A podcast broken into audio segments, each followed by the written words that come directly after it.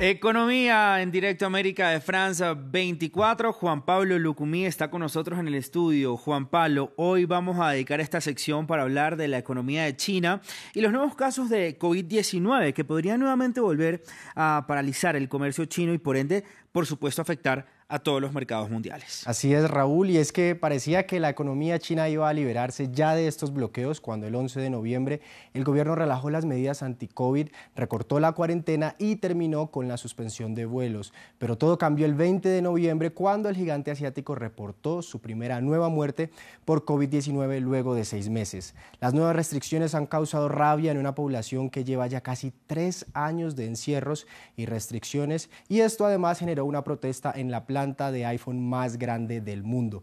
El Fondo Monetario Internacional incluso instó a China a recalibrar aún más su estrategia COVID-19 y pues a aumentar las tasas de vacunación. Para tratar este tema previamente hablamos con Raquel León de la Rosa del Observatorio de Política China en Puebla de México y esto nos dijo.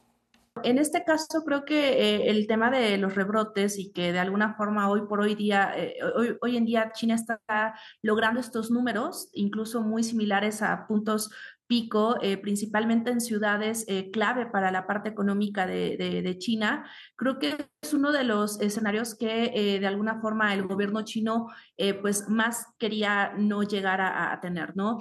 Creo que en este sentido, uno de los aspectos importantes eh, no solamente se generan en función de la especulación de commodities, como ya lo estamos viendo eh, a hoy en día con respecto al tema del petróleo y cómo esta situación de los rebrotes genera muchísima especulación, principalmente en el, en el tema de los energéticos, y cómo esto, pues bueno, de alguna manera este, está todavía muchísimo más agravado por eh, la situación de, de, Rusia y Ucrania, ¿no? principalmente para algunas latitudes del mundo. Juan Pablo, para nadie es un secreto que estos confinamientos han causado una contracción en la economía china. Completamente, Raúl. En abril el Banco Mundial pronosticaba un crecimiento de entre el 4 y el 5% pues, para este año. Tiempo después el gobierno de Xi Jinping fue más optimista con el 5,5%, pero ahora la entidad internacional prevé que la segunda economía del mundo se quedará en el 2,8% para fin de año. Si se confirma esta ralentización, será la primera vez desde 1990 en que la economía china crezca menos que el resto de la región de Asia-Pacífico, pues el Banco Mundial estima que para la región eh, habrá un crecimiento del 5,3% en promedio.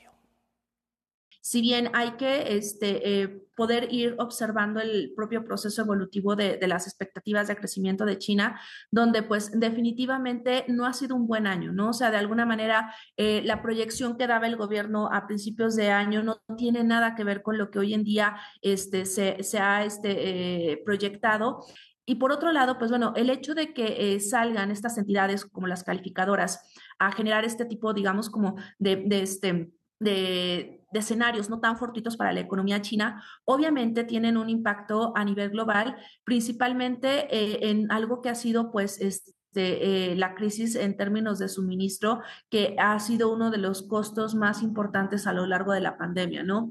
Y que en este sentido, pues obviamente eh, pone en cierta desventaja a, la propia China dentro de, de, su papel en la economía global. No obstante, este, pues también genera o refuerza eh, estos argumentos que hablan de cambiar ciertas tendencias a nivel productivo, donde pues pasamos de, ciertas dinámicas del offshoring hacia dinámicas más eh, o, que promuevan muchísimo más el tema del nearshoring, donde obviamente eh, pues la captación de capitales eh, prospectados para el próximo año hacia estos países que puedan insertarse en dinámicas nearshoring puede ser muchísimo más atractivo que el caso de China.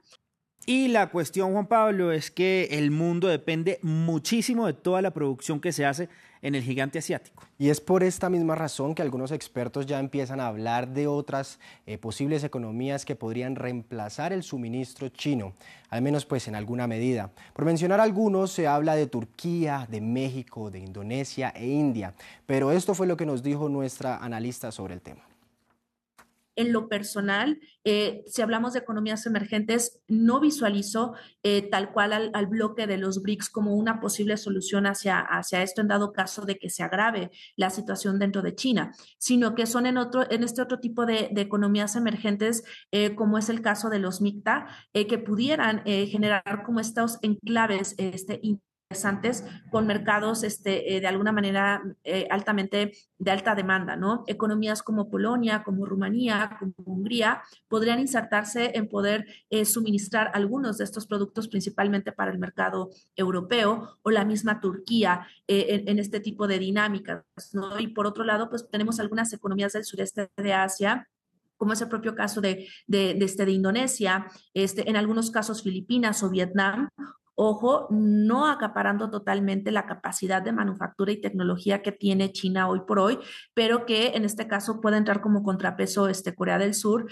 en algunos este, aspectos. Y en el caso, por ejemplo, latinoamericano, eh, de alguna forma quien cumple más con estas este, eh, necesidades y sobre todo por el tema de, de, la renegociación del TEMEC, eh, pues es México, ¿no? En, en el cual pues se comienza a vislumbrar la llegada de muchísimos capitales como una parte de la lectura eh, o situaciones de emergencia en las cuales pues China deja de ser altamente competitivo.